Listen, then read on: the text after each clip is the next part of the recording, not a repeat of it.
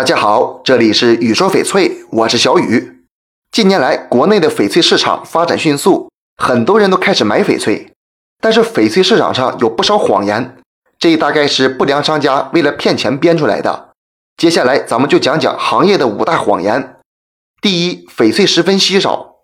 我们常说翡翠是一种稀缺资源，其实啊，从数量上说，翡翠并不算少，只是高品质的不多。玻璃种和冰种翡翠这种高档翡翠都比较罕见。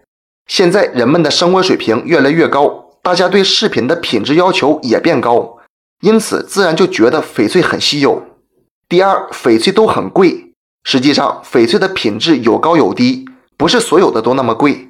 咱就说手镯，玻璃种和冰种的比较贵，几十上百万，而糯种就便宜多了，产量也大。市面上大多数翡翠饰品都是糯种。几千上万也能买到不错的。第三，翡翠会发生变化，人养玉，玉养人。咱们戴翡翠一段时间后，翡翠可能会变化，比如更光亮了。这是因为人体的油脂会渗到翡翠的表面，让它更油亮了。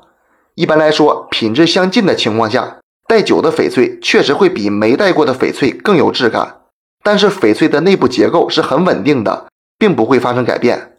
如果有人说糯种翡翠戴久了可以变成冰种翡翠，那不用说，肯定是骗人的。第四，手镯戒指最值钱。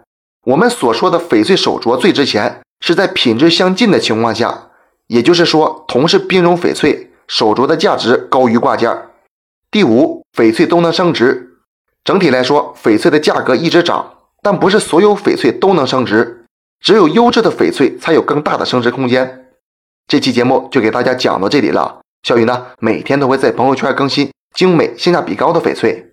如果你想了解更多翡翠知识或者翡翠鉴定，我都可以帮到你。通过主页就可以找到我，点关注不迷路。那咱们就下一期再见了。